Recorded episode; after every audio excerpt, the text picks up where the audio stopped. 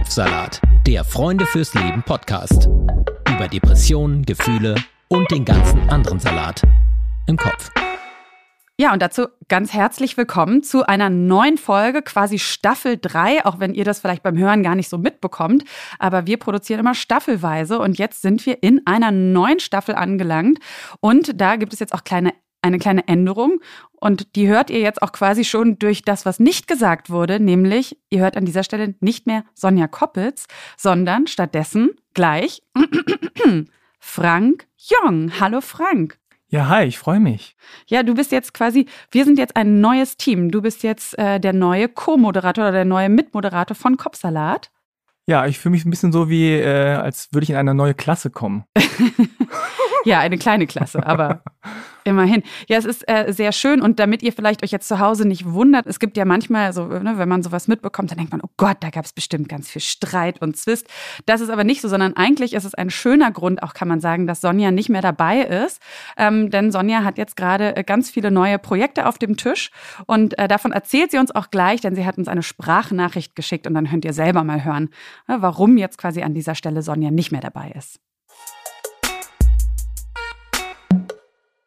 Hallo ihr beiden.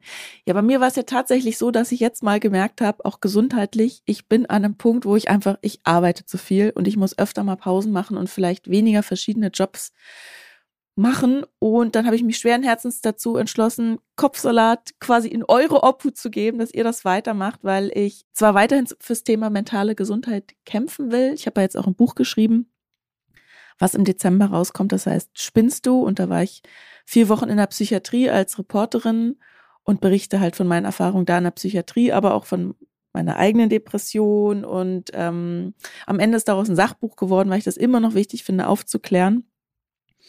Ähm, genau, das kommt jetzt Mitte Dezember raus. Ich hoffe, ihr kauft euch das alle. und aber ansonsten habe ich gemerkt, ich mache einfach viel zu viele verschiedene Jobs, muss mal eine Pause einlegen. Ich werde auch mal ein paar Monate Auszeit nehmen, wenn das Buch draußen ist. Und freue mich aber trotzdem, dass ihr dieses Podcast-Baby Kopfsalat weiter betreibt, weil ich es nach wie vor einfach wichtig finde, dass darüber gesprochen wird, was mentale Gesundheit ist, was psychische Erkrankungen sind und ähm, ja, dass man einfach eine Öffentlichkeit weiterhin generiert. Deswegen vielen Dank, Frank, dass du jetzt an Sarahs Seite bist. Und ich werde euch zuhören, Leute. Ja, das ist doch total schön und wir freuen uns natürlich dann auch darauf, wenn wir Sonja dann quasi dann das erste Mal auch als Gästin einladen können in diesen Podcast. Und für alle von euch, die jetzt äh, Frank vielleicht noch nicht genauer kennen, was durchaus aber sein könnte, denn Frank hat einen sehr erfolgreichen Podcast, der heißt Halbe Kartoffel. Ne, die können ihn jetzt vielleicht noch mal so ein bisschen kennenlernen. Deswegen, Frank, ich glaube, du liebst sowas. Ich liebe es, ja. Du liebst es. Was ist so das Wichtigste, was du, wenn du jemandem ähm, vielleicht so ein paar wichtige Anhaltspunkte zu dir nennst? Was ist das dann? Was sagst du? okay, wow, das ist ja gleich sofort Druck hier. Ja, klar. Also äh, einfach mal die Daten, Fakten. Ja. Ich bin kein Faktentyp, aber in dem Fall, also ich bin Frank Jung, ich bin 45 Jahre alt. Ich bin freier Journalist und Podcaster. Du hast ja schon halbe Kartoffel erwähnt. Das mache ich seit fünf Jahren. Da rede ich mit Deutschen mit nicht deutschen Wurzeln. Nur mal Fun Fact äh, am, am Rande. Sonja war die erste, die mich äh, interviewt hat für halbe ja, Kartoffel. Das hast du mir schon mal erzählt. Lustig. Mhm. Mhm. Ich weiß nicht, ob sie es noch weiß, weil sie war, in, also war für Radio 1. Aber das war vor fünf Jahren. Und insofern schließt sich irgendein Kreis. Welcher weiß ich nicht genau, aber schließt sich einer. Mhm. Und ja, ich freue mich jetzt hier äh, mit euch, das zu machen. Und ich meine, es ist ja auch das, worüber wir hier oft sprechen. Depressionen sind jetzt nicht ein super sexy Thema. Und trotzdem hast du ja auch Interesse daran gehabt. Also man muss dazu sagen, und da kommen wir auch gleich noch zu sprechen mit unserer heutigen Gäste natürlich drauf, dass du ja quasi auch ein bisschen äh, so rein komplimentiert wurdest in diesem Podcast, aber dich muss das Thema ja auch interessieren oder beziehungsweise darfst du ja zumindest keine Berührungspunkte damit haben. Na, das ist so, ich bin, bin da in der Hinsicht vielleicht auch so ein bisschen so ein typischer Mann. Also ähm, ja, viel verdrängt und immer gedacht, nö, ich, bei mir ist alles cool. Mhm. Und äh, ich war aber auch sozusagen offen genug dafür, wenn andere Therapie gemacht haben oder andere psychische Probleme äh, haben oder hatten, aber so, nee, also ich bei mir, also ich bin da eigentlich, I'm good, so. Mhm. Und dann vor ein paar Jahren, also auch dann natürlich mit äh, verstärkt äh, Druck durch Familie und Arbeit und Überlastung und so weiter. Pandemie kommt noch dazu. Dann habe ich äh, auch irgendwie gedacht, na, du musst auch mal an die Sachen rangehen, die dich so beschäftigen, weil irgendwann kann man nicht mehr davonlaufen. Mhm. Und äh, ja, mache auch jetzt seit ein, zwei Jahren äh, auch Therapie. Ähm, und war auch, muss ich sagen, für mich äh, erstmal komisch, weil, wie gesagt, ich dachte immer, ich bin ein offener Typ, aber dann sitzt du dann da und bist halt unbehaglich, sag ich mal, erstmal. Mhm. Und ähm, da habe ich erst gemerkt, wie viel dann doch noch an ähm, Vorurteilen, Vorbehalten dann drinstecken. Generell gegenüber psychischen ja, genau. Also bei einem selbst. Bei mhm. anderen nicht, aber bei einem selbst. Ja. So, ne, da will man dann nicht unbedingt rangehen. Ich habe aber äh, in meinem Studium auch Wirtschaft und Sozialpsychologie gemacht mhm. und habe mich schon immer für Menschen interessiert. Also da war auch schon immer so ein hobbymäßiges Interesse für Psychologie und dem, was so mit Menschen passiert, mhm. da. Jetzt hast du ja keine Depression, keine diagnostizierte Depression und so. Und natürlich werden wir auch mehr jetzt im Laufe aller der Folgen, die kommen, auch ein bisschen aber über dich erfahren. Und ähm, ich muss noch dazu sagen, dass ich am Anfang dachte, ähm, als es hieß, ach, der Frank und, hm, und ne, ähm, dass ich so ein bisschen gedacht habe, ja, aber ist ja komisch, jemand ohne Depression. Aha. Ja, das ist doch für dieses Format. Naja, aber dann habe ich gedacht, na, es ist natürlich auch, wir kriegen ja auch wahnsinnig viele ähm, Zuschriften von euch. Und äh, es gibt ja eben genau immer die beiden Seiten. Es gibt natürlich die Betroffenen, Betroffenen, die Selbstdepressionen haben. Und es gibt ja aber auch die Angehörigen von Depressiven, die wir ja auch immer wieder versuchen quasi zu erreichen oder denen auch ähm, ja, Dinge mit auf den Weg zu geben, die ihnen dann wiederum den Umgang ja, erleichtern mit den Depressiven in ihrem Umfeld. Und diese Aufklärungsarbeit, die wir ja quasi für uns auch ähm, in dem Podcast uns auf die Fahne geschrieben haben, ist auch genau die Aufklärungsarbeit, die der Verein macht, mit denen wir zusammen diesen Podcast machen, nämlich Freunde fürs Leben. Und dieser Verein wurde gegründet, unter anderem, aber auch in erster Linie kann man sagen, von unserer heutigen Gästin, von Diana Doko. Und damit erstmal ganz herzlich willkommen, Diana. Hallo. In unserer allerersten Folge warst du auch zu Gast. Das war eine Live-Folge, die wir produziert haben. Und jetzt aber 23 Folgen hat es jetzt gedauert, bis du quasi mal bei uns auch ja selber vor dem Mikrofon sitzt. Oh Gott, Ganz das habe ich mir die auch. ganze Zeit gewünscht, dass ich auch mal in den tollen Podcast eingeladen werde. Ja. Comeback. Ja, vielen Dank. Ja, da hat es jetzt erst quasi diesen kleinen personellen Wechsel gebraucht. Und vielleicht können wir das auch nochmal erzählen, ne, dass du ja, ähm, äh, du hast ja quasi auch Frank vorgeschlagen. Du bist ein großer Fan von seinem Podcast, Halbe Kartoffel. Und hast ja gesagt, so, hey, wenn Sonja jetzt irgendwie mit anderen Projekten beschäftigt ist, dann wäre Frank vielleicht genau der richtige Mann. Kannst du nochmal noch mal so, so dein Gefühl von damals beschreiben? Weil ich den Podcast von Frank liebe. Es gibt, glaube ich, keinen Podcast, den ich mit so viel Leidenschaft höre wie deinen. Ich, ich freue mich jedes Mal auf die, auf die neue Folge und, und ich finde, man merkt, dass Frank sich für Menschen interessiert. Mhm. Ich finde es total toll. Mhm. Und dann fand ich natürlich die Perspektive aus der Sicht eines Mannes noch gut. Mhm. Also, ey, zwei Fliegen mit einer Klappe geschlagen. Ja. Typ und Menschenfreund. Und Diana war ja auch bei mir zu Gast. Mhm. Die Folge könnt ihr auch noch hören. Und ich äh, muss vielleicht noch dazu sagen, das habe ich vorhin nicht gesagt, dass ich nicht nur ein Mann bin und ein Menschenfreund und noch viele andere Dinge, nein, sondern tatsächlich auch noch äh, einen Migrationshintergrund habe. Also meine Eltern kommen aus Korea und ich bin aber hier in Deutschland geboren. Vielleicht auch nochmal eine Perspektive, mhm. die man noch mit reinbringen kann. Mhm. Genau, also es ist ja sowas Grundsätzliches auch, dass so, so, so kompliziert dieses Thema äh, Depression ist. Also im Sinne von, dass man es nicht so pinnen kann auf ein paar äh, wenige Faktoren und sowas. Umso interessanter ist es, finde ich, eigentlich auch, ja, aus möglichst vielen verschiedenen Perspektiven drauf zu gucken. Und ähm, wir haben auch in einer Folge schon mal drauf geguckt, wie zum Beispiel ein Migrationshintergrund, ja, Depression begünstigt oder zumindest einfließt in diese Krankheit. Und deswegen finde ich es einfach, ja, freue ich mich total, dass jetzt einfach du mit dem, was du bist, mit dem, was du erlebst, erlebt hast, ähm, ja quasi deinen Blick auf Depressionen mit reinbringst. Aber es soll gar nicht so viel dich, um dich heute gehen, Frank, nee. sondern natürlich eben um Diana. Diana, du hast äh, den Verein Freunde fürs Leben vor über 20 Jahren gegründet. Ähm, du hast schon vorher in der PR gearbeitet. Du hast sehr viel auch gemacht. Also äh, kann man auch vielleicht nochmal die Folge mit dir bei Halbe Kartoffel empfeh ähm, empfehlen. Da erfährt man, äh, finde ich, sehr viel Interessantes auch über dich und über ähm, all die verschiedenen Stationen, die du schon in deinem Leben durchlaufen hast. Ähm, und vor über 20 Jahren hast du den Verein gegründet. Was war das damals für eine Zeit? Also heute haben wir immer noch das Gefühl, wir müssen über Depressionen sprechen und aufklären, aber vor 20 Jahren, steile These, war das wahrscheinlich noch um einiges extremer, oder? ich würde gar nicht sagen, dass es um einiges extremer war, sondern ich, ich so traurig das ist, ich finde immer noch, es ist ein ganz starkes Tabuthema, auch wenn es immer mal wieder in den Medien aufploppt, aber egal, ob ich vor 20 Jahren oder heute ein Interview gebe oder egal, ob ich einen Workshop gebe oder von einer Schulklasse spreche, ich merke doch, dass das Thema ein absolutes Tabuthema ist und dass immer noch extrem wenig Wissen darüber herrscht. Mhm. Also viele, viele Wissenslücken. Und als ich damals vor 20 Jahren den Verein mit Gerald Schöms zusammen gegründet habe, mh, mm, haben wir uns das genau auf die Fahne geschrieben. Also wir wollen über das Thema Depression und Suizid aufklären und wir machen das sozusagen so wie man das in unserer Branche mhm. macht. Wir sind beide PR-Experten. wir schauen uns halt die Zielgruppe genau an, die wir ansprechen wollen. Und damals war das halt, und ist eigentlich immer noch so, dass wir vor allen Dingen Jugendliche und junge Erwachsene ansprechen wollen. Und dementsprechend sind unsere Kanäle, über die wir aufklären. Weißt du noch, was äh, Leute gesagt haben, als du Bekannten, Freunden, Familienmitgliedern gesagt hast, ich gründe jetzt so einen Verein gegen Depressionen? Also da mein Bruder sich vor 24 Jahren das Leben genommen hat, würde ich sagen, dass das für viele Freunde von mir so eine logische Folge davon ist. Also die Gründung eines Vereins äh, zum Thema Depression und Suizid. Und in meinem Berufsumfeld, muss ich ehrlich gestehen, fragt mich nie jemand dazu. Hm. Es ist eher, mhm. nee, eigentlich werde ich kaum etwas dazu gefragt. Ach echt? Wirklich. Aber auch da merke ich, dass es ein Tabuthema ist. Mhm. Und ich werde im Berufsumfeld nur daraufhin angesprochen, wenn es selbst jemand erlebt, wenn es im Umfeld von jemandem ist oder wenn jemand Hilfe braucht. Und meistens ist es, du, ich habe da eine Freundin oder du, ich habe da einen Freund, ähm, der geht es gerade nicht so gut, kannst du mir was empfehlen?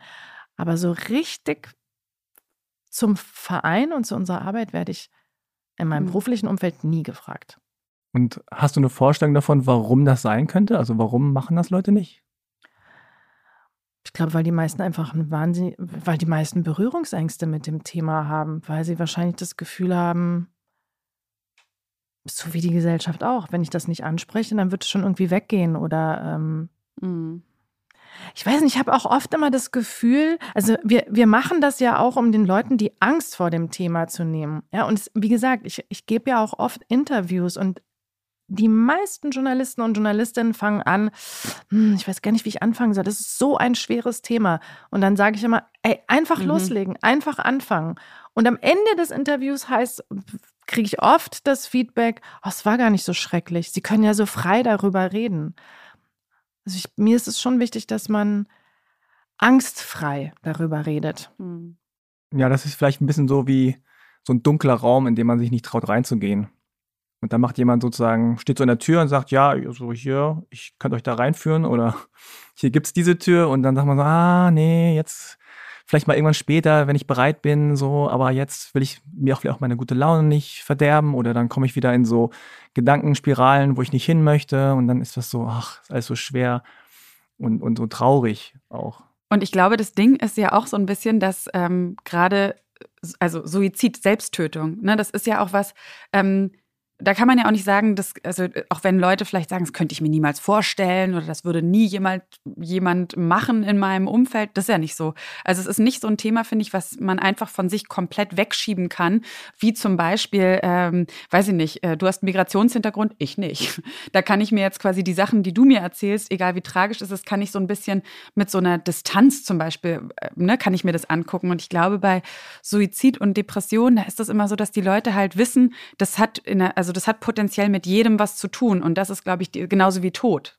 Ja, so, ja. ja und das, genau. also Suizid, Tod, mhm, klar, aber stimmt. Ne, und das ist, glaube ich, warum die Leute diese, weil es mit jedem, jeder spürt irgendwie, es hat irgendwie was mit mir als Mensch, zu, als, also mit dem Menschsein zu tun. Und das macht das, glaube ich, so diese unglaubliche, ja, wie so eine lähmende Befangenheit bei manchen bedingt das. Ja, schon alleine hast du total recht, aber alleine, wenn, wenn mich jemand fragt, wie geht's dir? Und wenn es mhm. mir in dem Moment nicht so gut geht, dann frage ich mein Gegenüber schon, willst du es wirklich wissen? Dann mhm. sage ich es dir. Und wenn mhm. du es nicht wissen willst, kein Problem. Aber ich werde jetzt nicht antworten, gut, weil mir geht's gerade nicht gut. Aber ich, mhm. ich frage das schon vorher, mhm. weil ich will nicht so tun, als wenn es mir gut geht. Ja. Klar, wenn es jetzt ein Fremder ist und ich habe keine Lust mit dem zu reden, aber wenn mich ein, ein, Bekannter oder ein Freund oder eine Freundin fragt, wie geht's dir, dann möchte ich auch ehrlich antworten. Mhm. Und da hast du total recht. Ich glaube, jeder kennt Höhen und Tiefen in seinem Leben. Und wie viele Antworten dann äh, will ich gar nicht wissen. Witzigerweise auch viele. Ja. Ja. Mhm. Du, ich habe jetzt gar keine Zeit, ich muss schnell Mhm. weiter. Was aber voll okay ist, ist ja Mhm. total, weil ich habe es ja, weißt du, ich habe es ja angeboten. So, insofern, ich bin dann auch nicht verletzt oder beleidigt, weil ich habe es ja, ich bereite sie ja schon darauf vor und es ist total in Ordnung. Aber womit hat es zu tun, dass du quasi schon so ein bisschen diese kleine Brücke baust den Leuten für, ähm, ja, wenn du jetzt nicht hören willst, wie es mir wirklich geht, ähm, dann, dann sag's auch am besten gleich. Also, Wie meinst du das? naja, ich meine, ich finde, empfinde das gar nicht als Brücke. Ich empfinde das eher als Schutz für mich. Genau, aber warum hast du da das Gefühl, dass du dich quasi damit schützen musst? weil ich einfach ehrlich zu mir selbst sein will. Ich möchte nicht irgendwie durch die Gegend laufen und also das kennen wir doch selber auch, wenn wir gestresst sind, sagen wir auch, boah, ich bin gerade total gestresst. Kein Problem, oder? Oh ja, tut mir leid, was ist denn gerade so stressig? Und dann kommen halt Nachfragen. Aber mir geht's gerade nicht so gut. Mhm. Da kommt ja selten eine, eine Nachfrage, es sei denn, es ist eine gute Freundin oder ein guter Freund. Aber Bekannte bleiben ja da nicht stehen und sagen, echt, was ist denn los? Mhm. Vielleicht, weil wir keine Zeit haben oder das Miteinander und Ja, weil man sich, glaube ich, auch nicht so gut selber abgrenzen kann von dem Gefühl von anderen. Also Ja. wenn du jetzt als gute Freundin oder als gute Bekannte dann sagst, mir geht's nicht gut, dann muss ich mich ja ein bisschen sozusagen dir öffnen und, und, und zuhören und dann, ah, dann kommen vielleicht eigene Ängste mit rein und, und so. Und dann hat man vielleicht das Gefühl, man kann sich nicht genug abgrenzen. Deswegen, du schützt ja dich, aber du schützt ja auch die anderen. Also ehrlicherweise, du sagst ja so, Triggerwarnung, Achtung, Mhm. Achtung, ich hätte jetzt hier was, aber wenn du nicht willst, dann kriegst du es auch nicht ab. Und dann sagen die, "Hm, okay, nee, danke, dass du Bescheid Mhm. sagst, weil ich muss eh los, ich habe gerade keine Zeit. Mhm. Und dann, dann ist es für beide Seiten so, okay, dann einvernehmen, so, nee, dann halt nicht. Reden wir nicht drüber. Ist aber natürlich trotzdem komisch, dann zu sagen, so, oh, dir geht's schlecht, aber sorry, ich muss Mhm. los. Ich sag ja nicht, oh, mir geht's schlecht, sondern ich sag, willst du es wirklich wissen? Weil die Ja. wissen ja dann nicht in dem Moment, ob es mir gut geht oder schlecht geht. Aber wisst ihr, was ich immer wieder feststelle? Und ähm, das finde ich teilweise, ich, ich, ich finde, es kommen immer so wenig Nachfragen. Mhm. Also, ähm, so wie du in deinem Podcast dich interessierst für Leute oder du dich äh, für Leute interessierst, ist ja, ich interessiere mich natürlich auch, auch wenn ich nur flüchtig meine Nachbarin treffe, wie geht's Ihnen denn heute? Und dann sagt sie, ja, mir geht's nicht so gut. Ja, warum? Was ist denn los? Und dann erzähl, also dann denke ich Mhm. immer so, ey Mann, die fünf Minuten kann ich doch wohl haben. Die wird mir jetzt kein endloses Gespräch aufzwängen. Aber so das ist dieses Miteinander, miteinander sprechen. Und wenn sie sagt, mir geht's heute total gut, würde ich ja auch fragen, ja, warum? Was ist Ja. passiert? Und dann freue ich mich natürlich auch daran. Aber so, das ist alles so wahnsinnig schnell und es kommen so wenig Nachfragen und es ist, finde ich manchmal traurig. Also ich kenne das ja von mir persönlich auch, dass ich immer das Gefühl habe, ich müsste daran was ändern. Ich müsste helfen, ich müsste irgendwas tun, eine Lösung finden. So, vielleicht ist das auch so ein bisschen so ein Klischee-typisches Männerding. So, ah, dann mach doch das oder mach doch dies. Dann Na, ich geht's dir glaube, wieder das hat besser. nichts mit dem Geschlecht zu tun. Aber äh, da einfach nur zuzuhören und das anzunehmen und dann einfach nur Mitgefühl zu signalisieren oder zu sagen, es tut mir leid. Ja, einfach nur so und dann wieder auseinandergehen im so sich anlächeln. Das fällt vielen auch schwer. Und nicht so eine, okay, warte mal, du sagst, du hast ein Problem, ich habe das, äh, ich habe jetzt gerade eine Lösung parat und dann cool, ist alles gelöst, sondern das ist einfach so, oh, geht's dir jetzt schlecht, schade, tut mir leid und dann ciao. Und es hilft schon Ja, wahnsinnig genau. viel. Es hilft schon, wenn man Mitgefühl von anderen bekommt und denkt, ja, okay. Und dann geht man weiter.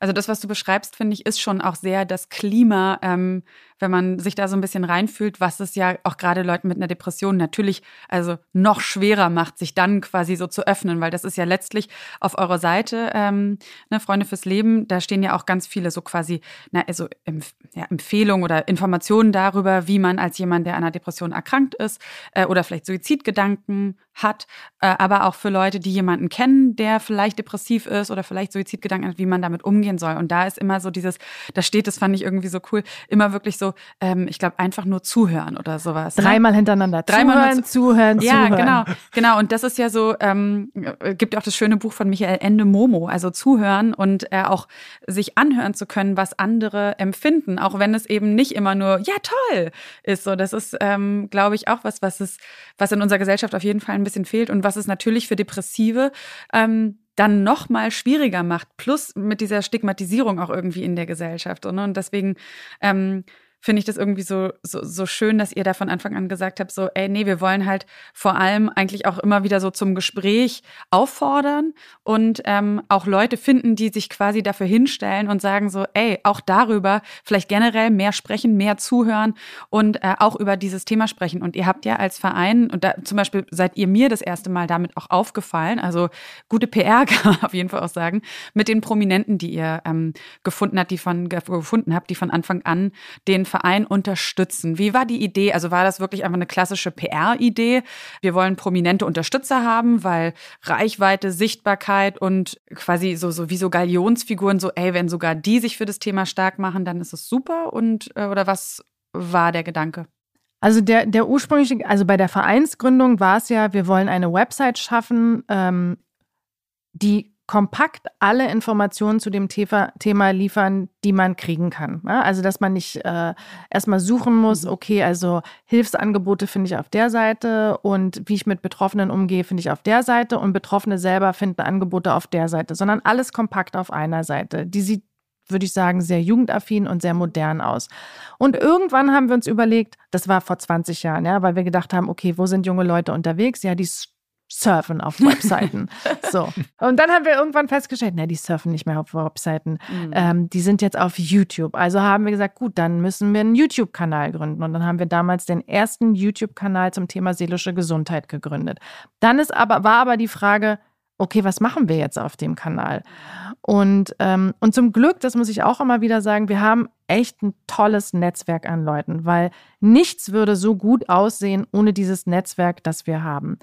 Und damals hat ähm, Sven Häusler, der ist Regisseur und Filmemacher und hat auch eine Produktionsfirma, hat sich ein Format für uns überlegt. Das heißt Bar Talk. Also äh, in dem Format Bar Talk setzt sich Markus Kafka, der Moderator, mit bekannten Persönlichkeiten an die Bar und sie reden über Höhen und Tiefen.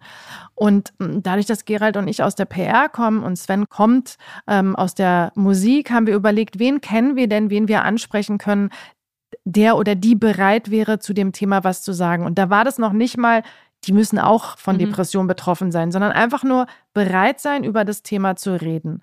Und das ist ein Format. Dann haben wir ein anderes Format, das heißt laut gedacht. Das ist wirklich nur eine Person, die sozusagen über ihre Höhen und Tiefen redet. Und so haben wir halt unseren YouTube-Kanal gefüllt mhm. und ähm, haben eigentlich Leute angesprochen, ah, die wir kennen, die wir persönlich interessant finden oder wo wir in den Medien mitbekommen haben, die haben sich auch schon mal zum Thema mhm. Depression geäußert. Und wie sind so die Reaktionen, wenn ihr, wenn ihr Leute fragt oder wie fragt ihr? Wollt ihr euch dazu äußern und sagen dann viele so, oh, das darf keiner wissen oder es gibt welche, ja cool, endlich fragt jemand. Also wie ist da die Reaktion? Es ist irre harte Arbeit, muss ich dazu sagen. Also die meisten sagen ab. Mhm. Und zwar nicht, weil sie unsere Arbeit schlecht finden, sondern weil es eine super tolle Arbeit, aber wenn ich mich dazu äußere, dann denken ja die Leute wahrscheinlich, ich bin depressiv oder ich habe Depressionen und so. Also da ist ja dann wieder dieses Stigma. Ähm, wir überlegen uns ja immer wieder mal Sachen, wo wir denken, wie kommen wir irgendwie an Geld ran, weil wir finanzieren uns rein aus privaten Spenden. Und natürlich, wir gehen alle irgendwie auf Konzerte und ich denke immer so, boah, wenn ich in die Wuhlheide auf ein Konzert gehe und ich stehe da auf der Gästeliste, wie wäre das dann, wenn die Band oder die Künstlerin oder der Künstler die Gästeliste spenden würde? Und es ist ganz oft, dass alle sagen, ja klar, mhm. machen wir, ein Euro. Wir haben ja tausend Leute auf der Gästeliste, wenn jeder einen Euro zahlt, super. Und dann sage ich, ja toll, aber die müssen ja wissen, wissen, wofür sie spenden. Und dann ist wirklich fast immer, als 99 Prozent, nee, sorry. Ähm, nee, weil dann denken ja die Leute, wir sind depressiv. Mhm. Und deswegen machen wir es nicht. Und ich nehme es den Leuten auch nicht übel, ja, weil wir würden dann natürlich gern unseren Flyer aus, äh, auslegen. Unser Flyer ist ja, da steht ja drauf, okay, woran erkenne ich eine Depression? Was kann ich machen? Wie kann ich jemandem helfen? Wie kann ich mit jemandem reden? Aber da sind so eine Berührungsängste. Und dann aber auf der anderen Seite gibt es, und das sieht man ja an unserem, an dem Bar, Bar Talk, den wir haben oder an laut gedacht, dass es dann Leute gibt, die ganz schnell sagen, ja, ich mhm. möchte gern was dazu sagen. Mhm. Ja, kenne ich. Ich will was dazu sagen. Und woran würdest du sagen, liegt das? Also wer sagt ja und wer sagt nein? Was äh, ist es dann? Also Künstler, Künstlerin, Schauspieler, Schauspielerin, Musiker, Musikerin ähm, sagen immer ziemlich schnell ja, Mhm. aber das Umfeld sagt nein. Ah ja. Plattenfirma, Image. Management, Mhm. genau, Mhm. Image. Und es ist selten, dass sich dann jemand durchsetzt. Mhm. Aber du hast ja sicherlich auch schon mit Leuten gesprochen, die dann Ja gesagt haben und die dann womöglich auch Reaktionen bekommen haben. Und immer positive Ja, Reaktionen. genau. Das ist Wahnsinn. Selbst wenn wir es zu Ende gedreht haben, ist danach oft, dass die Leute sagen, oh, ich weiß nicht, ob ich es veröffentlichen will. Oh, ich, ähm, mm, können wir es nochmal zurückziehen? Und ich kann dann immer nur sagen, guck dir unseren YouTube-Kanal an. Es gab bis jetzt noch nie negative Reaktionen auf so ein Video, sondern es ist wirklich ein Schwall an Dankeshymnen. Danke, dass du so offen darüber redest. Danke, dass, ähm, ähm, dass da- das hat mir total geholfen. Danke, dass du uns aus der Isolation holst. Danke, danke, danke. Und ja, Mhm. also das stößt und es stößt immer in den Medien eine Diskussion an. Beobachtest du denn dann schon, dass es so einen leichten, ähm, dass sich schon so ein leichter Wandel vollzieht? Also dass es zum Beispiel mehr ähm, ja so positive Resonanz gibt darauf, wenn Leute sich auch in ihrer einmal in ihrer Ganzheit, in ihrer Verletzlichkeit, in ihren Schwächen und in ihren Krankheiten auch zeigen? Ja, ich muss gerade so lange überlegen, weil das muss ja natürlich jeder für sich selber entscheiden. Ähm, klar, wenn, wenn, wenn, wenn wir ein Zitat von Sarah Connor posten bei uns auf Instagram, da, da, das von ihr abgenommen wurde und sie sagt, ja, ich habe auch Depressionen, also auch nicht bei mir ist Mhm. alles toll, aber trotzdem, ich mache meinen Job super gerne, ich bin ähm, ge- gerne der Mensch, der ich bin, dann stürzen sich natürlich die Boulevardmedien da drauf und zerpflücken das und es tut mir natürlich auch leid. Und wir hatten ja auch mal einen Fußballer, der sich bei uns geäußert hat. Ey, Der ist auseinandergenommen worden danach. Und dann fühle ich mich natürlich verantwortlich in dem Moment und denke so, Mist, ich weiß ja, wie die Medien dann sind. Ja? Und der hat dann aber im Nachhinein gesagt, ey, nee, das war meine Entscheidung. Ich wollte das. Also ich äh, bin schon ein erwachsener Mensch. Aber klar denke ich immer so, ach Gott, warum sind die Medien so? Also Klar, wir führen manchmal Interviews und es wird positiv in den Medien aufgenommen. Und dann führen wir Interviews und die Leute werden nochmal in ihren Einzelteilen auseinandergenommen. Mhm. Und ist es, eine, ist es auch eine journalistische Generationenfrage oder sind das, sind das sind bestimmte Medien, ähm, die einen so, die anderen so? Naja, ich würde jetzt sagen, die Boulevardmedien sind schon seit 20 Jahren so, wie sie sind. Ähm, Ja. Und die ähm, seriösen Medien sind eher vorsichtig bei dem Thema oder berichten gar nicht darüber. Also wir haben ja auch bei uns auf der Website einen Leitfaden für angehende Journalisten oder Journalisten, wie man in den Medien über Suizid berichtet oder wie man in den Medien über psychische Erkrankungen berichtet. So, also es ist uns schon auch, wie gesagt, wir sehen uns ja als PR-Agentur für das Thema. Das heißt, wir möchten natürlich, dass es in der Öffentlichkeit kommuniziert wird. Ähm, aber wie gesagt, seriöse Medien haben immer noch irre dolle Berührungsängste mit dem Thema. Ja, ich meine, das ist natürlich auch so, die Leute, die dann schreiben oder die irgendwie für Medien arbeiten, denken in erster Linie an die Geschichte und ob die Geschichte irgendwie Anklang findet. Ne? Also so rein wirtschaftlich gesehen sozusagen. Lesen das Leute, interessiert das Leute. Mhm. Und da gibt es natürlich dann je nach Prominenz und je nach äh, Backstory sozusagen dann immer nochmal Unterschiede. Ja, das könnten wir so drehen, das könnten wir so drehen, das könnten wir noch weiter drehen. Das ist ja so Journalistensprech, ne? Irgendwas mit, irgendwas mit drehen, ständig. Du bist dreht- auch Journalist, sich, ja, ja, man dreht sich irgendwie ständig. Und ähm, da kann es natürlich dann wirklich böse, böse werden. Ich hatte ja gerade heute Morgen erst einen, einen Dreh mit einem TV-Sender. Und ich muss ehrlich sagen, mir wurde ständig gesagt, kannst du mal bitte traurig gucken? Ja, dann lass Mhm. uns noch mal ein paar Depri-Bilder draußen machen und so, Mhm. ah, du bist ja so fröhlich, du bist ja so froh. Und ich so, ey, was so ein Klischee. Ja, es ist ein schweres Thema, aber wir machen es noch schwerer, indem wir irgendwie sehr, sehr, sehr deprimiert darüber berichten. Ja. Also, sie lachen ja, also wirklich, ach, sie sind ja so gut gelaunt. Wieso kümmern sie sich um so ein schweres Thema? Mhm. Ja, das, was du ansprichst, ist ja total bezeichnend. Also nicht nur in dem Thema, ne? also mit Migrationsthemen in Anführungszeichen ist ja genauso. Also wenn du irgendwas schreibst über Muslime, dann muss eine total verschleierte Frau irgendwie am Gemüsestand stehen, damit es deutlich wird. Und es können nicht einfach normal in Anführungszeichen aussehende Menschen sein, die irgendwie muslimisch vielleicht Mhm. sind auch, ja, sondern es muss immer so knallhart sein oder Menschen im, im Rollstuhl, die werden dann von unten gezeigt, wo der Rollstuhl riesengroß ist und die haben aber auch kein Gesicht. Also das sind so diese kleinen Dinge, äh, wo man auch wirklich sieht, wie, wie das Bild noch im Kopf ist. Mhm. Ja, über Depression muss alles schwer und dunkel und grau sein. Man kann nicht normal faktisch darüber reden, man kann nicht zwischendurch mal lachen ähm, und so. Also das äh, wird da immer noch deutlich und das hat, da hat sich, glaube ich, auch wirklich nicht so viel verändert, leider. Nee, und ich, ähm, mir fällt dazu auch ein, dass es, ähm, ich erinnere mich auch an, ähm, an Phasen oder als ich in der Depression gesteckt habe und dann Leute gesagt haben, ja du, aber, aber geht's dir jetzt so schlecht? Oder, ja, aber du bist doch eigentlich, ähm, du bist doch immer, du bist doch auch gut drauf und sowas. Und da habe ich auch, und das ist dann, finde ich, wirklich der ganz schlimme Punkt, wenn man dann selber quasi wie so die anderen davon überzeugen muss, Ja. dass man aber wirklich eine Depression hat und so. Jetzt müssen wir vielleicht ja auch dazu sagen, Diana, du selbst hast ja keine Depression, ne? Genau. Nee. Aber, und vielleicht können wir da auch nochmal so ein bisschen ähm, nochmal auf die Hintergründe kommen. Ähm, dein Bruder hatte ja sehr wohl Depressionen und ähm, hat sich auch aufgrund dieser Depression das Leben genommen. Vier, vor 24 Jahren. Ne? Mhm. Ja. Genau. Und ähm, da war es ja, äh, war es damals auch so, dass ähm, ihr quasi das gar nicht so, habt ihr das mitbekommen als Familie? Also, dass er, ne, da, also war es diagnostiziert schon und äh, bekannt in eurer Familie, dass er Depressionen hat? Oder war das ähm, auch eher quasi überraschend? Nee, es war überhaupt nicht überraschend. Also ähm, er hatte schon mehrere Jahre Depression und wir wussten das auch als Familie und wir haben auch ähm, als Familie eine Therapie gemacht und wir hatten auch Kontakt zu seinem Therapeuten. Und ich war ja sehr, sehr eng mit meinem Bruder.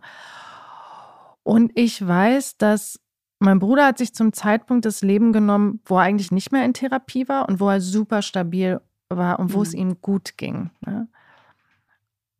Und ich weiß, wir haben damals gesprochen und er hat gesagt, ich will das nie wieder bekommen. Ich Mhm. möchte das nie wieder haben. Und he- heute weiß ich mehr, seitdem ich den Verein habe.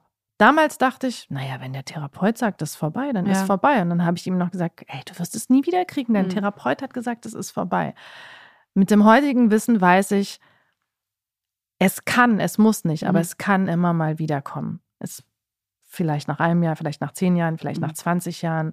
Ähm, das wusste ich, das Wissen hatte ich damals nicht und das hatte meine Familie auch nicht. Und wie gesagt, der Therapeut hat gesagt, alles vorbei, alles gut. So. Und ich weiß, dass mein Bruder damals immer während der Therapie gesagt hat, boah, ich wünschte, ich könnte den Leuten erklären, was ich habe. Mhm. Krebs, äh, AIDS oder so. Aber Depression versteht ja keiner. Sieht man ja nicht. So, ähm, also wir haben schon sehr viel darüber geredet, auch in der Familie. Und wie hat sich, wie hast du es bei ihm mitbekommen? Also wenn du dich daran erinnerst, an diese, an seine depressiven Phasen oder vielleicht war es ja auch durchgängig.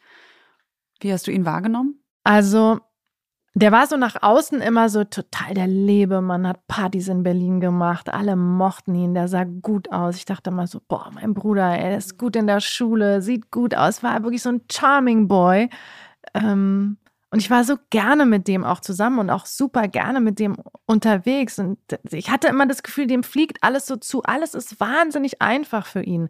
Hatte man nach außen. Aber wenn du dich dann mit ihm unterhalten hast oder wenn wir alleine waren, der hat so an sich gezweifelt auch oft. Ja, so, er war ein super Fußballer. Als irgendwie so, und in den Momenten habe ich das gemerkt, wo ich dachte, boah, du siehst total gut aus. Mhm. Du, die Leute lieben dich und dann bist du aber alleine mit ihm und der zweifelt an sich und oh, es ist so irgendwie, es macht alles keinen Sinn und der hat sich dann auch oft zurückgezogen. Also wir haben schon viel zusammen gemacht, aber er hat dann sich oft zurückgezogen. Ist er älter oder jünger als du? Er war vier Jahre jünger als ich. Ich war sozusagen die große Schwester. Ich habe das aber auch oft nicht gemerkt, dass er viel jünger. Also klar, ich hatte natürlich immer so ein Beschützer-Ding, aber ich bin, der durfte auch immer mit uns weggehen. Also ich fand es auch gut, wenn er mit uns weggegangen ist. Ich, ich, ich, ich habe meinen Bruder sehr gerne um mich herum gehabt. Ich fand den lustig, fand, äh, ich war wirklich gerne mit dem zusammen. Aber wenn wir dann alleine waren, wenn alle weg waren, Mhm. Freunde, Freundin, was, das, dann war der so schwermütig teilweise, dass ich dachte, boah, Wahnsinn, du bist ein ganz anderer Mensch gerade. Wie gestern noch, als wir unterwegs waren. Daran habe ich es gemerkt. Und das war aber noch nicht immer so. Also das heißt, du kennst, es gibt ja auch viele, ähm, auch viele Gäste, die wir schon im Podcast haben, die dann eigentlich beschrieben haben, dass sie so eine latente depressive Tendenz zumindest oder zum Teil auch diagnostizierte Depressionen schon seit Kindestagen hatten. Das würdest du bei ihm nicht sagen? Zumindest nicht, dass ich mich daran erinnern kann. Mir ist es halt aufgefallen, als er so 16, 17 mhm. war. Da ist es mir aufgefallen. Aber ich muss auch dazu sagen, ich bin ja ausgezogen. Also als er, ich bin mit 18 ausgezogen, da war er 14, genau. Das heißt, ich habe den jetzt auch nicht mehr so viel zu Hause mitbekommen. Mhm. Ähm, davor. Konntest du, als du dann mit ihm alleine warst oder auch vielleicht habt ihr auch geredet, äh, konntest du irgendwie erahnen, was ihn so hat schwermütig machen lassen? Also gibt es da überhaupt so vordergründig so ein Argument, wo man sagt, ah, daran lag es oder war das einfach so, ein, so eine Gemengelage? Ich weiß es ehrlich gesagt nicht. Es kann auch eine Gemengelage sein. Ja, es kann unser Fam unsere familiäre Situation gewesen sein. Es kann die schulische Situation gewesen sein. Ähm, hat dann auch die Schule gewechselt. Ich, ich, ich mhm. so, wenn es ungerecht wurde, dann ist er natürlich, also diesen Gerechtigkeitssinn, den haben wir beide schon immer sehr, sehr extrem gehabt. Ähm, und der ist aber ganz anders damit umgegangen. Mhm. Ich habe dann halt immer gedacht, ja, was soll's, okay, weitergehen. Und er war, nee, das geht nicht, wir müssen das ändern und so. Also so eine sehr. Und auch das merke ich, ja, wo Dinge, mit denen ich klargekommen bin, mit denen ist er überhaupt nicht klargekommen. Aber Dinge, mit denen er klargekommen ist, da bin ich nicht mit klargekommen. Das, ah, ja, okay. Und das hat man ja immer. Ja. Das ist ja, das ist ja. ja. das Gleiche wie bei dir und mir, Sarah, mhm. oder bei dir und mir, Frank. Also, mhm. das, das, ist ja das, es gibt Dinge, mit denen kommen Menschen klar und es gibt Dinge, mit denen kommen sie nicht klar. Und insofern kann ich dir gar nicht genau sagen, dieser Grund oder dieser Auslöser war es bei ihm. Ich weiß nur, dass ich dachte, damn, warum habe ich diese Krankheit nicht? Ich würde wahrscheinlich viel besser damit klarkommen. Es tat mir so leid, dass er das hat, weil ich dachte, oh mein Gott, das muss so schrecklich sein. Es tat mir, ich habe mir immer so gewünscht, ich kann das aus ihm rausziehen und gib's mir. Ich, ich werde damit klarkommen, habe ich gedacht. Und wie gesagt, ich weiß es ja nicht, ich habe ja noch nie eine Depression mhm. gehabt, aber damals dachte ich immer, oh, kann ich die nicht haben, bitte? Also wahrscheinlich nicht, ne? Das nee. ist ja genau dieses, ähm, wenn man es, das ist ja auch ähm, so interessant finde ich, wenn, da haben wir auch in, in vielen Folgen auch mit Sonja drüber gesprochen, die ja nun wirklich auch immer wieder wiederkehrende, auch äh, wirklich harte depressive Phasen hatte. Und sie hat auch mal gesagt, und das kennt man auch von vielen Depressiven, die sagen, wenn die Depression vorbei ist, man weiß selber nicht mehr, wie sich das angefühlt hat. Man kriegt es selbst nicht mehr hin. Und ich ähm, hatte es ja nicht so häufig und vielleicht auch nicht so schwer, aber ich würde auch sagen, es ist wie so eine dumpfe Erinnerung und so eine latente Angst, die bleibt. Aber dieses eigentlich, wenn man im Jetzt ist, dieses Gefühl und wie man es auch als in dem Sinne gesunder Mensch, also als ein Mensch frei von Depressionen äh, zumindest ähm, äh, sieht, ist es, glaube ich, einfach, äh, ja, das ist Vielleicht ein bisschen so wie mit Schmerzen. Ja, mit ja, Krankheiten. Mit ja, Stimmt. wenn man krank ist. Ja. Ja, so, jedes Mal, wenn ich Husten habe, denke ich ist so, ah, krass, so fühlt sich Husten an. Das ist ja total schlimm. Ich erinnere mich nicht mehr, aber jetzt, wenn ich es habe, dann weiß ich noch, ach ja, so ist es. Aber wenn du dann gesund bist, denkst du, ja, Husten, oh mein Gott. Aber wahrscheinlich ist es ein bisschen so. Aber wie, wie seid ihr denn damit umgegangen? Also dann habt ihr die Nachricht gehört, dann, also wie habt ihr das familiär sozusagen verarbeitet? Wie hast du das verarbeitet? Den Suizid meines mhm. Bruders? Mm, also, ich muss sagen, dass das, das Umfeld meiner Eltern und auch der Freundeskreis meines Bruders uns in der ersten Zeit ganz schön gut unterstützt haben. Also wir waren viel bei meiner Mutter, wirklich von morgens bis abends. Ähm, seine Freunde auch. Wir haben gelacht, wir haben geweint zusammen, wir haben sein Lieblingsessen zusammen gegessen. Also wir haben viel über ihn geredet. Das hat mir irre doll geholfen. Mm, das haben wir ja schon mal im Podcast besprochen, dass ich glaube, das hat auch damit zu tun, dass meine Eltern nicht aus Deutschland kommen, die kommen aus Jugoslawien. Da war das völlig klar, dass die gesamte Familie, der Freundeskreis, immer kam mal jemand, hat was zu essen gebracht. Die mhm. einen saßen auf dem Balkon, die anderen saßen im Wohnzimmer. Und die Freunde von meinem Bruder waren auch bunt gemischt. Also die hatten alle Migrationshintergrund und es waren viele verschiedene ähm, Nationen. Und das hat mir wirklich geholfen. Mm, mein engster Freundeskreis hat mir auch geholfen und mein etwas weiterer Freundeskreis, der hat dann eher immer meinen Freund angerufen und hat ihn gefragt, wie geht's ihr denn? Und dann hat er gesagt, ja, frag sie doch selber. Und die meisten haben sich einfach nicht getraut, sich bei mir zu melden. Also da, da fühlt man sich dann auch isoliert. Mhm. Also der Umgang war ganz anders. Und ich habe dann später gemerkt, wenn, wenn ich mal so auf Partys oder so gefragt wurde, hast du noch Geschwister? Dann habe ich gesagt, ja. Aber mein Bruder lebt nicht mehr und mhm. irgendwann habe ich auch nicht mehr erzählt, dass er Suizid begangen mhm. hat, sondern ich habe gesagt, er ist an einer schweren Krankheit gestorben. Mhm. Und wenn ich gesagt habe, er, er ist an Suizid gestorben oder er hat sich das Leben genommen, da war die Unterhaltung sofort vorbei. Wenn ich aber gesagt habe, er ist an einer schweren Krankheit gestorben, echt, das tut mir leid, wann denn? Dann gab es schon Nachfragen. Und auch daran merkt man, das ist so ein Tabuthema.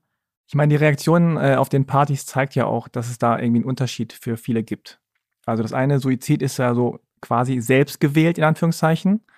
Und vielleicht auch ein bisschen so, wie kann der das nur seiner Familie antun? Ja. Und das andere ist so, da kann man Mitleid zeigen, Mitgefühl zeigen, weil da kann er ja nichts für. Also das ist ja schon so eine, äh, sind so verschiedene Wege, wie man das bewertet. Und was ich vorhin noch sagen wollte zu deinen, zu den Freunden und der Familie und der Trauer, das ist ja auch so ein kulturelles Ding. Mhm. Wie geht man mit Tod um? In Deutschland ist das so, habe ich das Gefühl, sehr privat. Ja, wir warten ab, bis sie durch ist damit und dann können wir sie wieder ansprechen. Ne? Also die mhm. Freunde, die dann anrufen, na, ist sie schon bereit? Können wir schon wieder mit ihr Spaß haben oder noch nicht? Ja. Nee, noch nicht. Okay, dann, dann melden wir uns später. Lassen wir ihr Zeit und geben ihr Raum.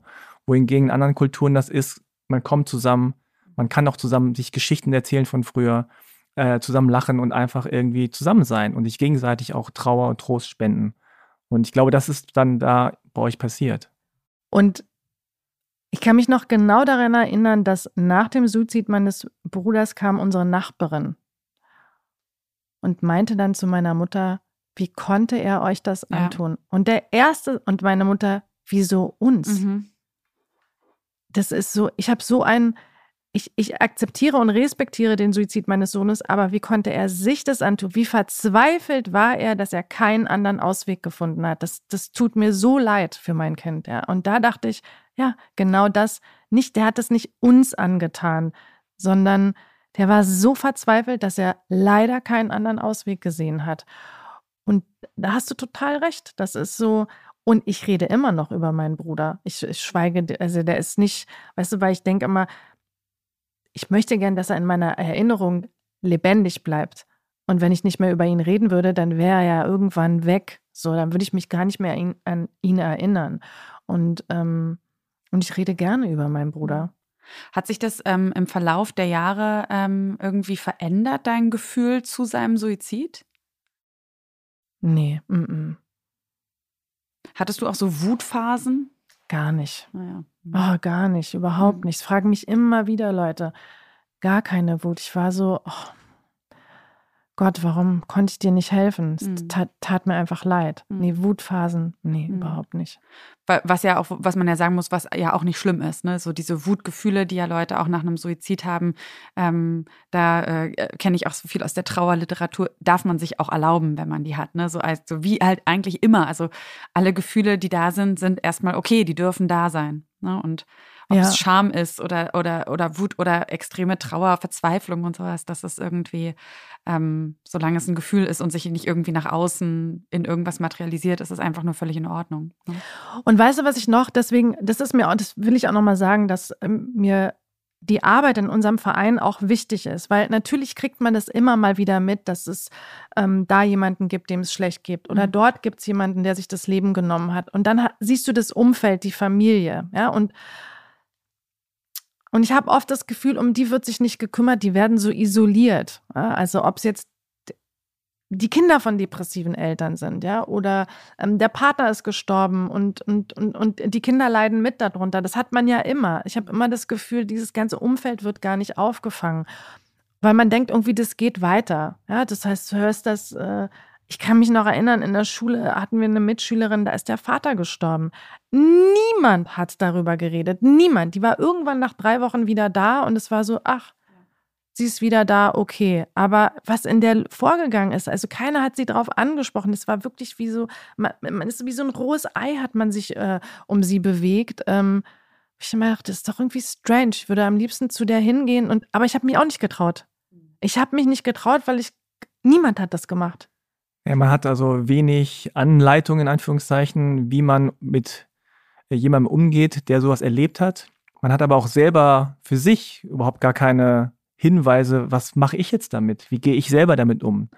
Also es kann ja gut sein, dass jemand sie anspricht und sie selber dann abwehrend ist, weil sie selber gar nicht mhm. weiß genau, was mache ich jetzt damit? Wie reagiere ich, wenn, was bedeutet das, wenn mich jemand anspricht? Wie, will ich das, will ich das nicht? Also man selber ist ja auch, tabuisiert das ja auch. Ne? Man selber ist ja mhm. auch selber dann, dass man irgendwie sagt, äh, bitte sprich mich nie an, ich will nicht darüber reden und das auch ausstrahlt. Also es ist so. Glaubst du das wirklich? Ich, ja. ich weiß mhm. nicht genau. Ja? Ja. Also ist natürlich typabhängig, ja, ja. klar, aber ich glaube, also da werden alle alleine gelassen. Ja. Ich würde mal so nochmal so zwei Gedanken in den Raum werfen. Also einmal zum einen, dass wir natürlich auch, äh, wir gehen alle in den Kindergarten und in die Schule zumindest in der Regel. Und ähm, ist ja auch immer mal wieder so eine Forderung, gerade in, äh, im Zeit, in Zeiten heute, wo man eigentlich Wissen von überall her sich ziehen kann. Warum lernt man in der Schule immer noch Daten und Fakten quasi auswendig bis zum Erbrechen? Warum erlernt man nicht so ein bisschen so, macht man keine Psychoedukation zum Beispiel? Also wie gehe ich um mit meinen Gefühlen? Nicht alle Eltern können das ja leisten. Viele Eltern sind zum Teil noch die nach Generationen der Kriegsgeneration und so, ne, wo, wo, halt einfach auch, muss man ja nicht drüber sprechen, einfach ganz anders auch noch umgegangen wurde, mit Gefühlen viel unter den Teppich gekehrt wurde und so weiter. Und dann als zweiten äh, Gedanken, was mir auch immer auffällt, ich war vor ein paar Jahren in Griechenland im Urlaub und in Athen sind wir dann mal abends über so einen Platz gelaufen und dann war da so eine Kneipe oder eine Bar, Restaurant und da lief drin so super emotionale Musik, so äh, sentimental, fast schon kitschig und sehr leidvoll, wie man das auch so aus Portugal Fado kennt. Und dann hat man gehört, dass da ganz viele Leute und es war keine Karaoke-Bar, ne, sondern es war einfach ein Restaurant, Bar-Ding und die Leute singen so mit und da denke ich dann schon manchmal, dass es ja, wie du das ja auch beschreibst, dass es schon Länder gibt, wo mit Gefühlen generell generell ähm, offener, die irgendwie stärker ausgelebt werden, dann auch und auch in der Gemeinschaft, auch nicht nur so privat, sondern es ist dann auch gemeinschaftlich. Dann liegen die Leute sich teilweise heulend irgendwie in den, also auch gemeinsam. Männer, Frauen, Männer, genau. Ja. Und so. zwar alles kommt mhm. raus, alles. Ja. Dann wird, oh, meine Mutter, meine, ja. mein Vater, meine ja. Familie. Und dann singt man zusammen und heult zusammen und alles kommt raus, ja. Und trotzdem muss man ja sagen, sind äh, Depressionen ja trotzdem eine Krankheit, die auch weltweit verbreitet sind. Also soweit ich es jetzt weiß, gibt es jetzt auch trotz diesem ähm, unterschiedlichen Umgang auch nicht das eine Land, wo man sagt, ja, also hier die Portugiesen, Suizid gibt's da, äh, also Depressionen und sowas, äh, äh das gibt's da quasi nicht, weil die Leute äh, viel freier sind im Ausdruck ihrer Emotionen oder sowas, obwohl das vielleicht auch ein Schritt zu weit ist, weil vielleicht ist trotzdem der Umgang ja, Zumindest mit Tod oder. Genau, mit Tod ne? glaube ich schon. Aber ich glaube, äh, da hast du recht, dass ähm, ich merke, egal in welchem Land, es gibt wenig Wissen über Depression. Ja, was sind die vier Hauptsymptome einer Depression? Äh, wie lange muss man die haben, damit es schon äh, nicht mehr eine depressive Episode ist, sondern mh, hm, da sollte man sich schon Hilfe suchen. Wir werden darin nicht geschult. Und das ja. ist ja auch eine Forderung in unserem Verein, dass ähm, Depression auf die gesundheitspolitische Agenda der Bundesregierung kommt, dass es bei der BZGA, bei der Bundeszentrale für gesundheitliche Aufklärung,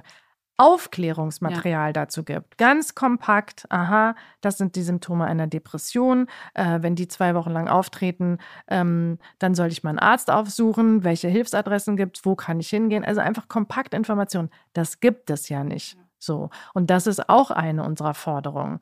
Wir werden halt nicht darin geschult. Ja. Und was glaubst du, warum gibt es das nicht? Also, wenn dann Leute von irgendwelchen Behörden, dann müssen die euch ja vielleicht mal sagen, nee, machen wir nicht, weil, Punkt, Punkt, Punkt. Du, ich weiß es ehrlich gesagt nicht. Hm. Also ich weiß es nicht, weil ähm, das muss die Politik auf die gesundheitspolitische Agenda bringen und das passiert nicht. Ich, es ist einfach ein Tabuthema. Mhm. Es werde ich ganz oft gefragt. Ich kann es dir nicht beantworten. Es war vor 20 Jahren so und es ist immer noch so, dass es Du findest bei der BZGA kein Aufklärungsmaterial zum Thema Depression. Es gibt eine kleine Broschüre Depression im Alter. Mhm. Ah. That's it. Das ist alles. Aber Mehr gibt es dazu nicht. Und wir haben bei uns auf der Website Informationsmaterial dazu. Das kannst du auch umsonst dir bestellen bei uns. Und es wird auch ganz viel bestellt von Schulen, von ähm, äh, von Sozialarbeitern, von Therapeuten und Therapeutinnen. Also wir, wir bieten dieses Informationsmaterial an und es wird wirklich viel bestellt. Also der Bedarf scheint ja da zu sein. Ja. Und zumal man ja von, auch davon ausgeht, dass jetzt, ähm, glaube ich, schon aktuell oder in den nächsten Jahren äh, Depression eine der ähm, weltweit gravierendsten Erkrankungen ist. Ähm, von daher wirkt es sehr skurril. Und ich habe jetzt auch kurz vor unserem Gespräch auch noch mal so ein bisschen rumgesucht, ähm, in Suchmaschinen versucht zu finden, was es da wirklich so von Seiten der Bundesregierung gibt. Und ähm, was es gibt, ist wirklich sehr dürftig und es ist sehr grau irgendwie alles aufbereitet. Ne? Also es ist nicht mhm, äh, so, dass man das Gefühl hat, äh, wie, wie du es ja auch bei euch beschrieben hast, so hier kriege ich kompakt, zugänglich, äh, auch vielleicht für junge Leute irgendwie verständlich Informationen und ähm, meine These bei sowas ist ja immer so ein bisschen, wenn zum Beispiel auch Leute ähm, auch, äh, auch die Frage so an Journalisten stellen, warum berichten die und die Journalisten über in, in der und der ähm, Richtung eher oder mit der und der Haltung, dann äh, denke ich, dann ist es vielleicht beim Thema Depressionen nochmal so ähnlich wie das, was ich am Anfang ja schon so vermutet habe. Also in der Bundesregierung, das sind ja auch Menschen und Suizid und Depression sind einfach Themen, die potenziell jeden Menschen betreffen. Und das heißt, die Leute, die in der Verantwortung wären, da vielleicht was zu machen, haben vielleicht genau die gleichen Berührungsängste. Und da kommt es dann deswegen vielleicht auch nicht so richtig, weiß ich nicht. Ja, vielleicht ja, traut sich dann niemand richtig ran an das Thema, was ja irgendwie absurd ist. Und das ist natürlich auch schwer greifbar. Man hat nicht so eine einfache Lösung. So, wenn du Stress hast, dann mach halt weniger. Oder wenn der Job nicht gefällt, dann hör halt auf. Aber wenn du Depression hast, dann mach das und das, dann ist es weg. Das ist halt schwierig. Mhm. Und deswegen glaube ich, dass es ähm, da Leute gibt, die sagen, ha, komm, lass mal lieber, wer weiß, und wie sollen wir das da, was sollen wir da kommunizieren? Wir können keine Lösung, weil Politiker sind natürlich auch sehr lösungsorientiert. Ja, die müssen da irgendwas machen dagegen, damit sich auch irgendwas am Ende zeigt. Mhm. Man kann aber was machen. Also äh, Aufklärung wäre schon mal super. Weil, wie gesagt, die meisten Leute wissen ja gar nicht, dass sie eine Depression haben, ja. sondern sie schleppen das jahrelang mit sich rum und denken, na gut, ich bin halt ein bisschen traurig gerade. Aber je länger du das mit dir rumschleppst und je weniger du, mhm. du dir professionelle Hilfe holst, desto schwerwiegender wird es. Und ja, du hast recht, das sieht man nicht wie einen gebrochenen Arm. Ähm, deswegen ist es ja so wichtig, den, den, den Leuten zu erklären, was die Symptome sind und dass man da schon aufhorchen sollte. Und wenn man selber das nicht hat, dass man das Umfeld schult. Ja? So wie Thorsten Sträter in dem Video bei uns sagt, dass er jahrelang in die gleiche Bar gegangen ist und er wusste jahrelang mhm. nicht, was er hat, bis ihm mal sein Barkeeper gesagt ja. hat, du, du hast eine Depression, habe ich auch. Ich gehe mal morgen mit dir ja. zu meinem Arzt. Und der sagt bis heute, dieser Barkeeper hat ihm sein Leben gerettet. So, weil er wusste nicht, was er hat. Hm. Hat sich irgendwie so. Und er hat eine schwere Depression gesagt. Das sagt er auch in dem Film, bei, in, in, in dem laut gedacht Beitrag. Und das höre ich so oft, dass Leute jahrelang mit etwas rumlaufen und nicht wissen, was sie haben. Hm. Wie ist das bei dir persönlich? Also, ähm, wie gehst du mit diesem Frust auch um? Also, seit 20 Jahren arbeitest du daran, dass mehr Aufklärung da ist. Also, du hast vorhin gesagt, so richtig viel ist nicht passiert. Also wie achtest du selber auf dich? Hast du dich sozusagen beobachtet, was mit dir passiert in der ganzen Zeit? Ja. Oh, ich habe eine tolle Familie.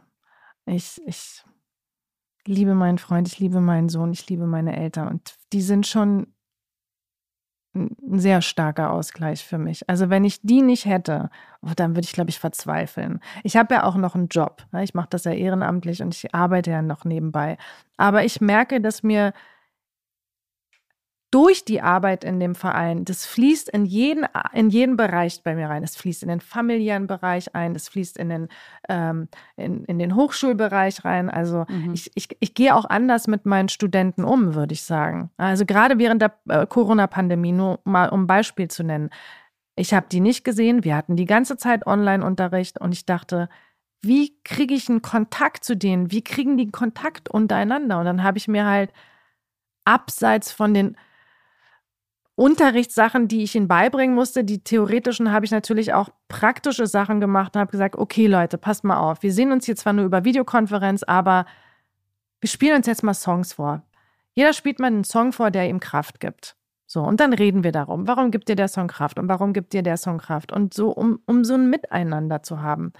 Und da merke ich schon, dass die Arbeit im Verein schon in alle Bereiche fließt. Und das gibt mir auch Kraft. Aber vielleicht noch mal ganz zum Schluss jetzt. Also Mhm. du hast es schon angedeutet. Äh, natürlich will man, dass es kein Tabu mehr wird, das ganze Thema. Man möchte da offener drüber sprechen.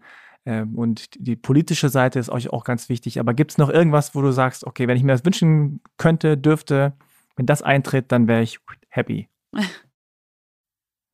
Ich würde mir eine offizielle Förderung wünschen. Ja, wie gesagt, wir finanzieren unsere Arbeit durch private Spenden und das ist toll. Ich liebe die Spenden und oft kriegen wir Spenden von Schülern, die uns einen Teil ihres Taschengeldes spenden und wir kriegen auch Spenden von, von Firmen, aber so eine kontinuierliche Finanzierung unserer Projekte, das würde ich mir wünschen, weil wir jedes, immer am Ende des Jahres denken, okay, kriegen wir das war ja auch lange nicht klar, ob wir eine dritte Staffel von diesem Podcast produzieren können. So, ähm, so eine Stabilität würde ich mir wünschen. Das fände ich toll.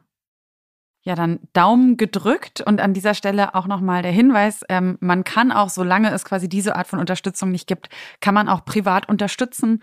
Man kann auf eure Seite gehen, frnd.de. Da findet man alle Informationen, nicht nur zum Thema Suizid und Prävention, sondern auch Möglichkeit zu unterstützen.